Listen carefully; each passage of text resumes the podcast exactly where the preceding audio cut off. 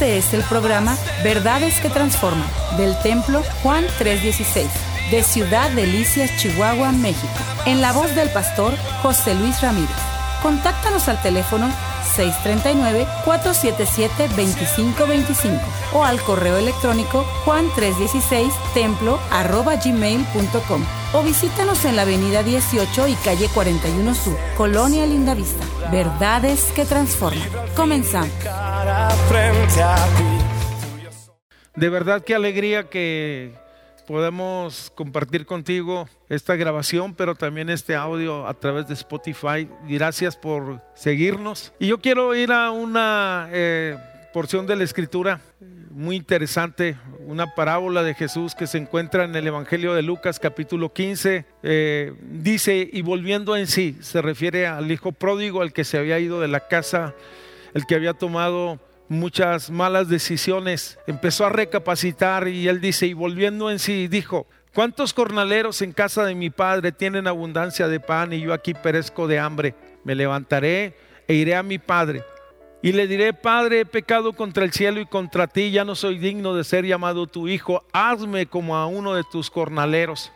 Y levantándose vino a su padre y cuando estaba lejos lo vio.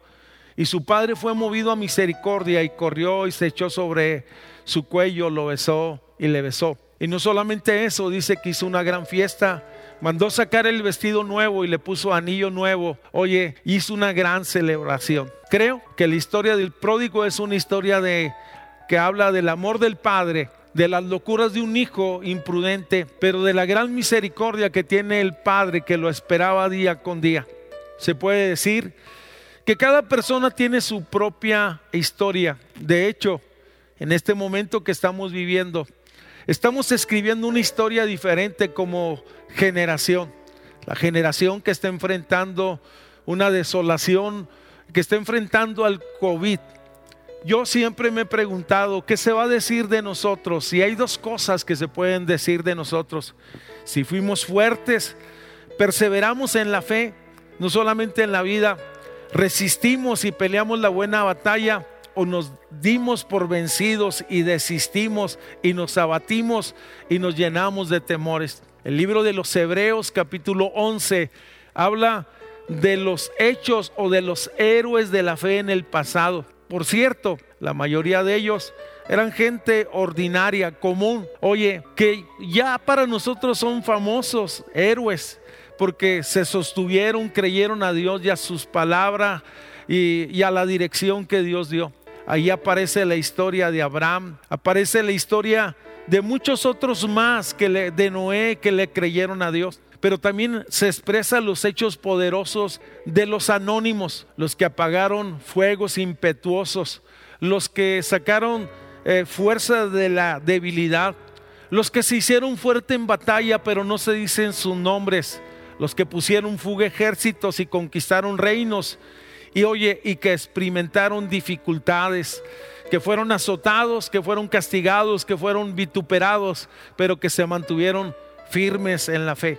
Dije que hoy estamos escribiendo un capítulo nuevo, vamos, en la vida eh, eh, eh, para nuestra, para las generaciones futuras. La realidad, yo quisiera decir más que escribir, estamos modelando una fe más que expresar un conocimiento, más que tener una liturgia denominacional, estamos modelando la fe esta generación. Me refiero a la iglesia que se está parando firmes, oye, y fieles a Dios en medio de la adversidad, creyendo a Dios en su protección y en su bendición. escribamos o conduzcámonos correctamente.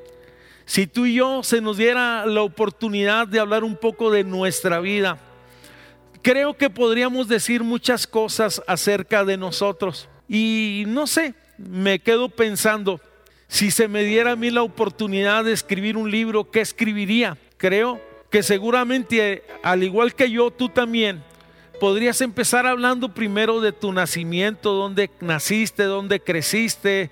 Vamos, cómo era tu casa, cómo era tu barrio, cómo fue tu infancia, cuáles eran tus juegos favoritos. Y luego Empezaríamos hablando tal vez de la adolescencia y de la juventud.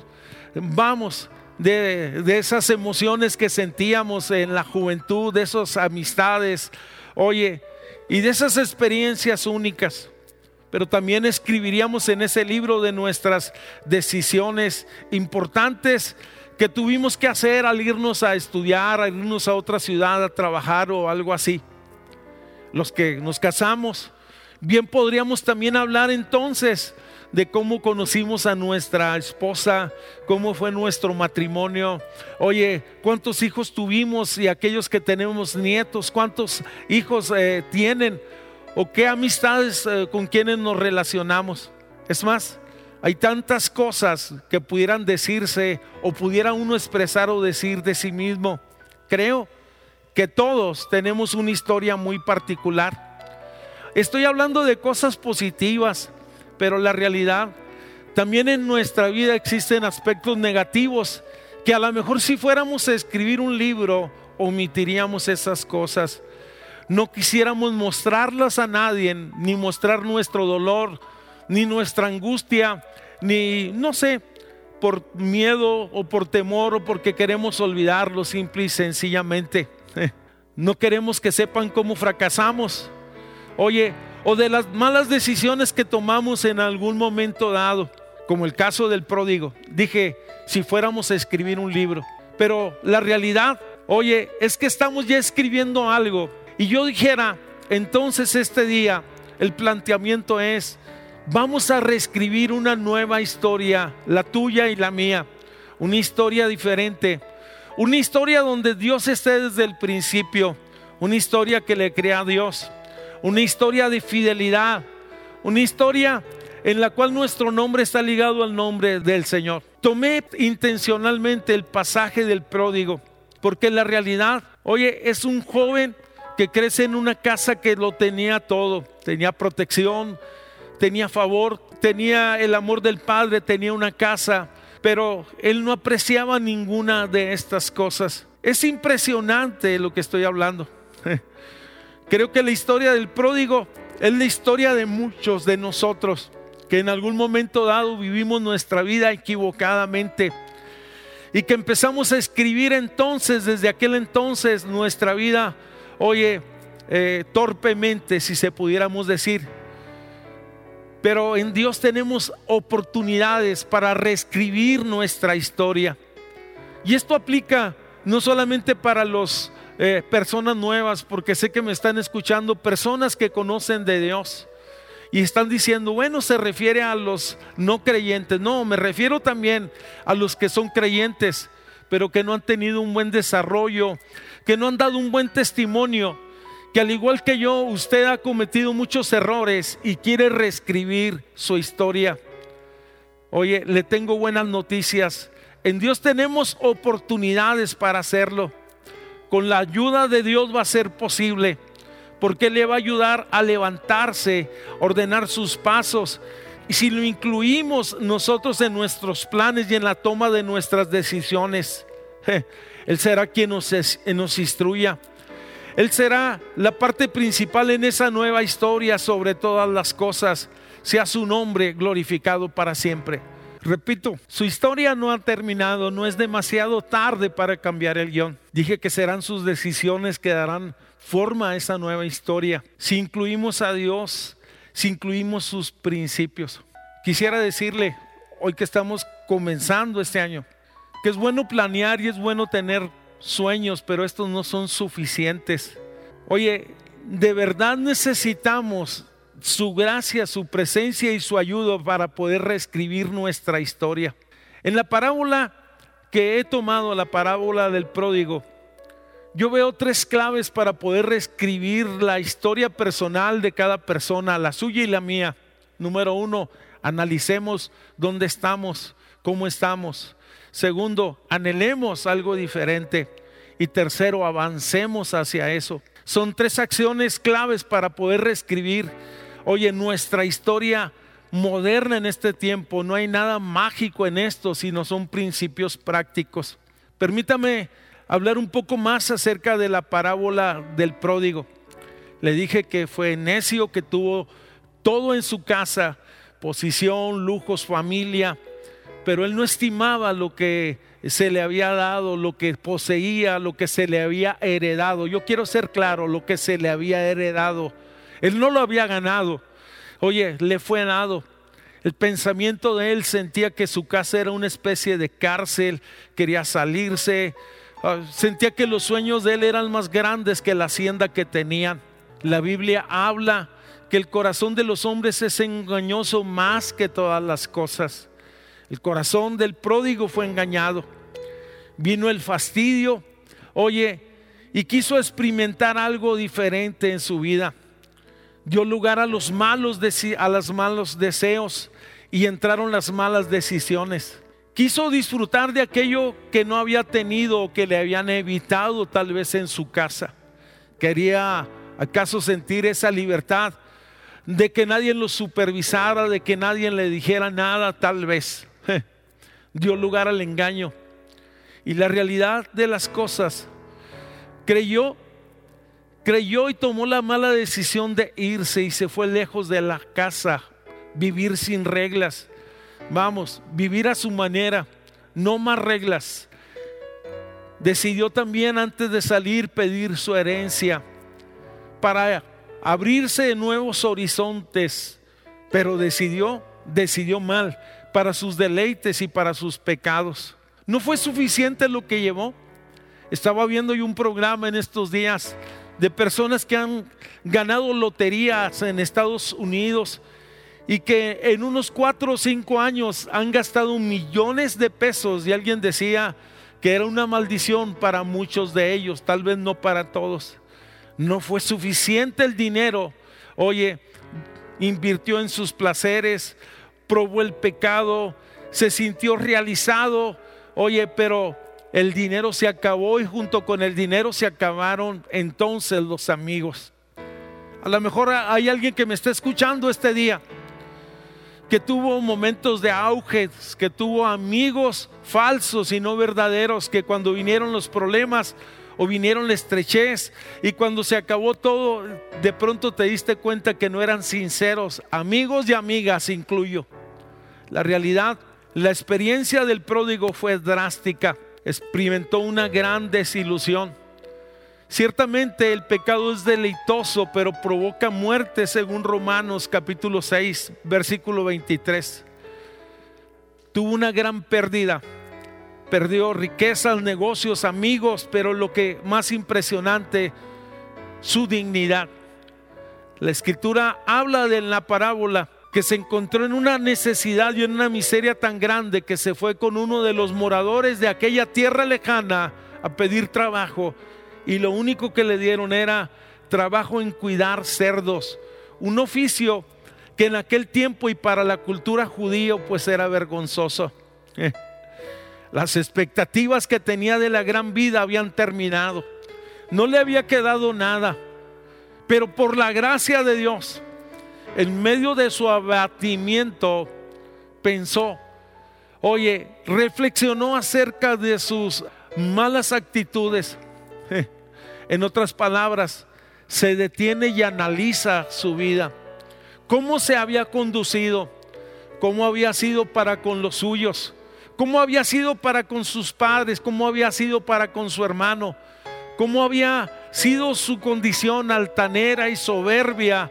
Oye, reconoció que había errado y entonces exclamó con dolor, he pecado contra el cielo volvió en sí porque el pecado en lo que se volvió en sí. Oye, le dolió haber cometido tan infames hechos en contra de su casa y su familia. Vamos, he pecado contra el cielo, he pecado contra mi casa. Ciertamente, la Biblia dice que todo pecado es contra Dios. Empezó a analizar entonces su condición. La escritura da luz acerca de esto. En Isaías 55 dice, deje el impío su camino y el hombre inicuo sus pensamientos y vuelva hacia Jehová, el cual de él tendrá misericordia.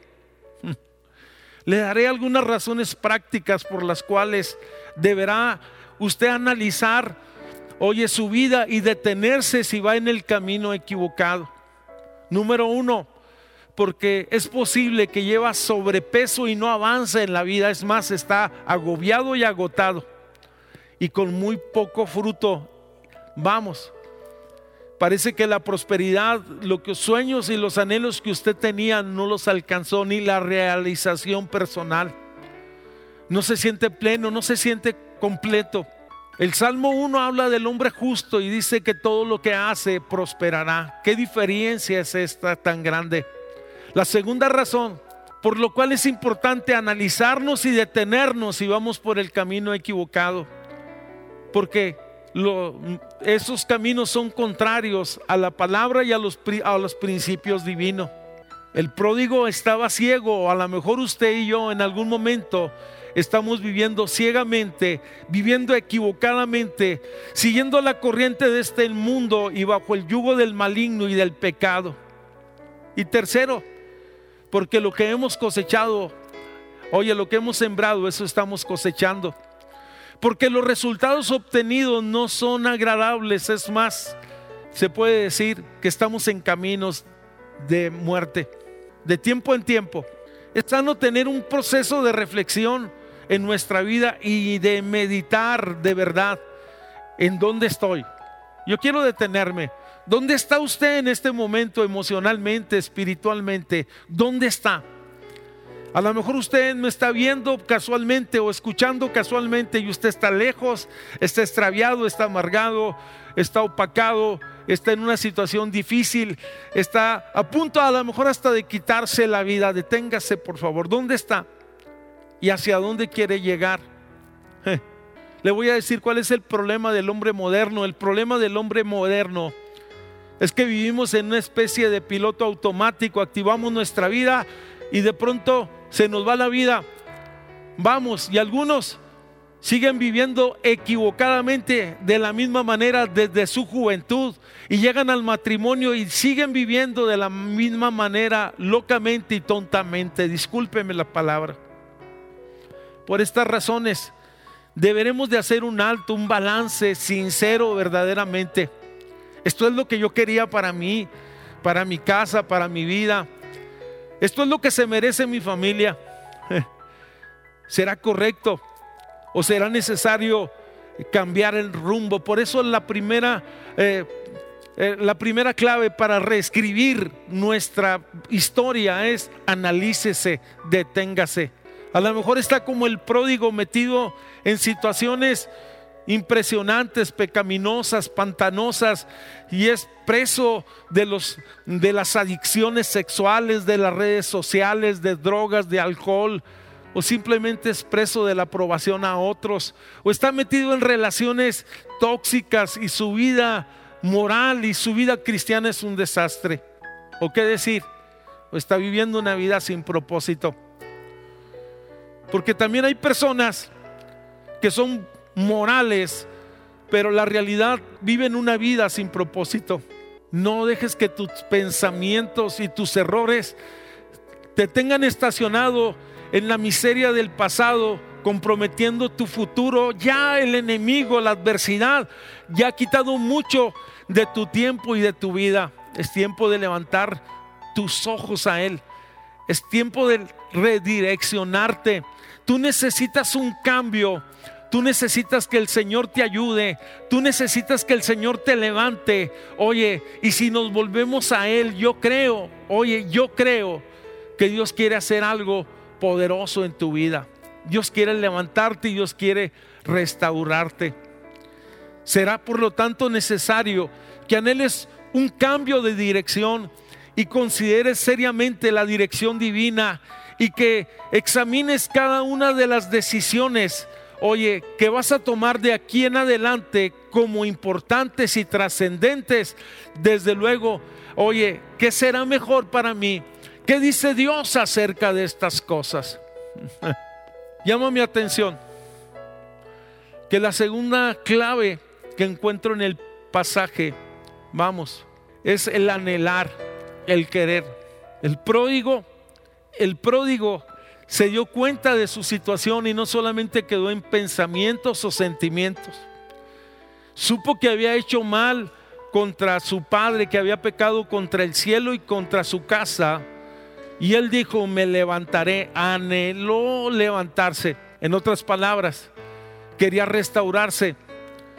Dijo, me levantaré, iré y buscaré a mi padre y le diré que me perdone por lo que he hecho. Llama mi atención profundamente Filipenses capítulo 2 versículo 13.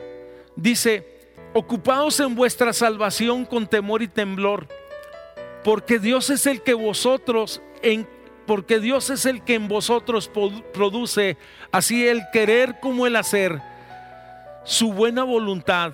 En otras palabras, si algo va a suceder en nuestra vida, será que Dios está provocando ese deseo para que tú y yo nos levantemos como el que provocó en la vida entonces de aquel joven descarriado. Dije que el pródigo no solo anheló, sino actuó y se levantó en el momento. Oye, y se dirigió a su casa. Y por cierto que lo estaban esperando. En el texto que agarramos o que leí, acabo de leer Filipenses, Él es el que produce en nosotros el querer como el hacer, según su buena voluntad. sé que específicamente hablas aspectos de salvación, la salvación que es otorgada por medio de la fe, pero que va precedida de una actitud y que se me demanda una buena actitud, hacer todo esto sin murmuración, de manera correcta. La realidad, el querer como el hacer, este pasaje también lo podemos aplicar no solo a la fe que es salvadora, sino a todas las áreas de nuestra vida. En otras palabras, lo anhelo, pero lo busco, lucho por ello, quiero alcanzarlo, voy a actuar. No puedes permitir que las situaciones que están a tu alrededor te quiten el deseo de alcanzar los sueños y los anhelos que un día tuviste en tu vida. No sé qué es lo que sucedió en tu vida, pero conozco al Señor que es Dios de gracia, de salvación. Oye, qué restaurador de todas las cosas. El problema hoy de la humanidad es que están llenos de buenos deseos, pero de muy poco esfuerzo. Él es el que provoca en nosotros el anhelo, el querer como el hacer. Y la realidad, empecemos soñando, anhelando, queriendo, pero también actuando. Vamos. Hoy que estamos comenzando el año, es muy común escuchar muchas frases.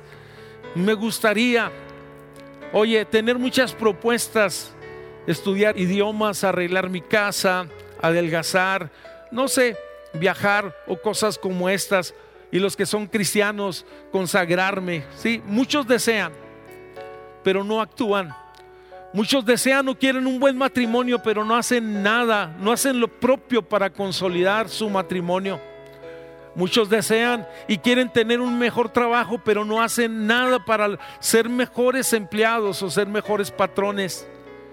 Muchos desean ser prosperados, pero no son fieles a Dios en el área financiera o no son buenos administradores. Muchos como cristianos quieren una vida plena, pero no se consagra o no se dan tiempo para consagrarse. Muchos quieren tener hijos piadosos y yo quiero hablar detenidamente esto. Muchos quieren tener hijos piadosos, pero no invierten tiempo en ellos.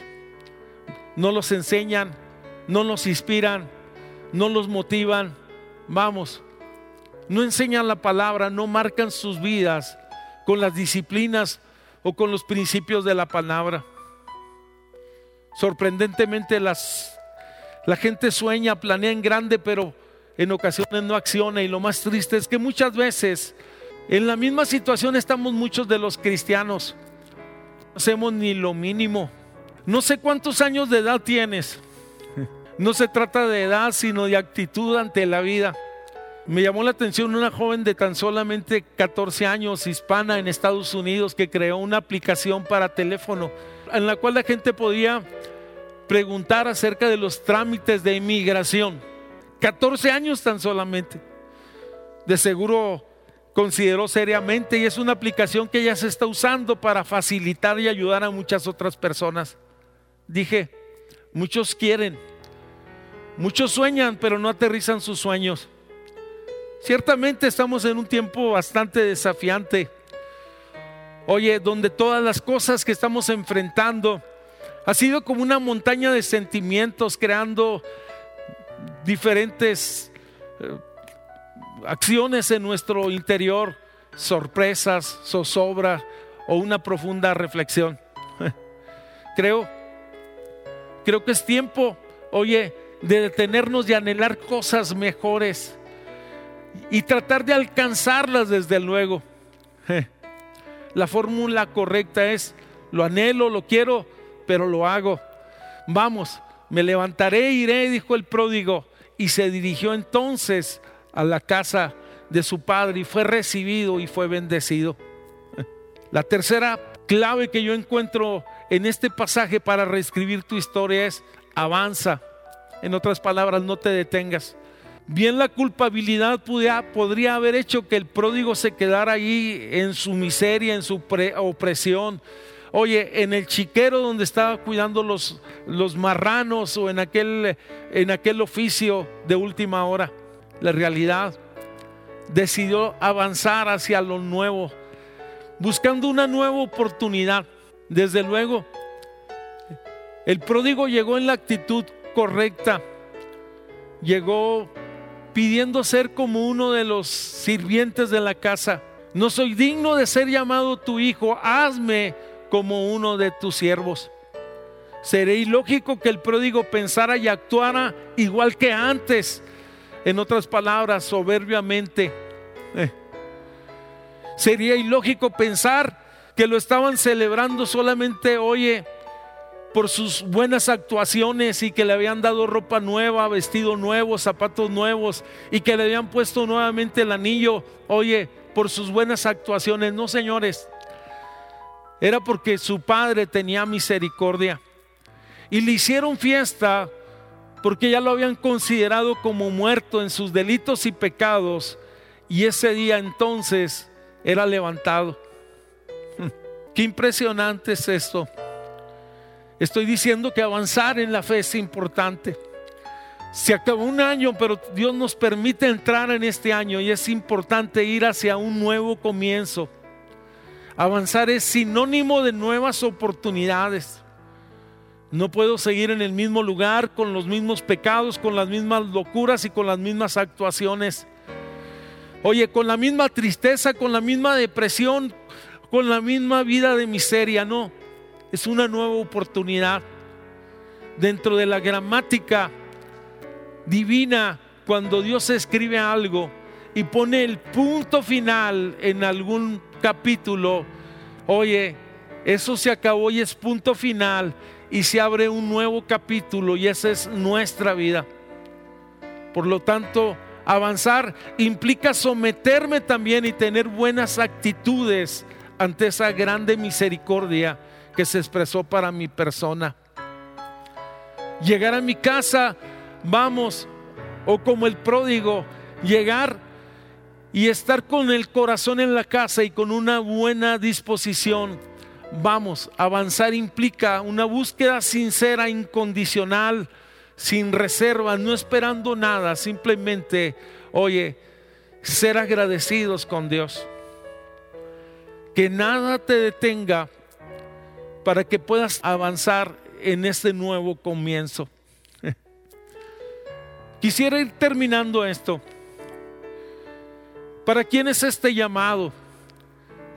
Para aquellos que tal vez han tropezado como el pródigo en el pasado y que Dios le dice, levántate este día. Oye, regresa a los caminos. ¿Para quién es este llamado?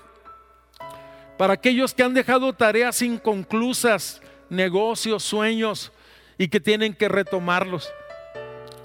Para quienes este llamado, para hombres de fuego como Elías, oye, que estaba en algún momento deprimido y sin deseos ya de ser profeta y de aún hasta con deseos de morirse. ¿Para quién es este llamado? Para aquellos que fueron discípulos, seguidores de Jesús, pero que después de una serie de crisis entonces le habían negado a Jesús como Pedro y Dios quiere restaurarlos en este día. ¿Para quién es este llamado? Para aquellos que han tropezado en la fe, como David, que cometieron locuras, inmoralidades, pero que Dios quiera restaurarlos y levantarlos nuevamente. Oye, y poner un cántico nuevo en sus vidas y activar su vida para gloria de Dios Padre. Pero este llamado también es para todas aquellas personas que han perdido la expectativa en su vida y están frustrados. Hay una sola manera de poder preescribir nuevamente nuestra historia, detenernos, analizar y avanzar y tomarnos de su mano y poner nuestro nombre junto a su nombre y nuestra vida será diferente. Este fue el programa Verdades que Transforman del Templo Juan 316 de Ciudad Delicias, Chihuahua, México. En la voz del pastor José Luis Ramírez. Contáctanos al teléfono 639-477-2525 o al correo electrónico juan316 templo arroba gmail.com o visítanos en la avenida 18 y calle 41 Sur, Colonia Lindavista. Verdades que Transforman.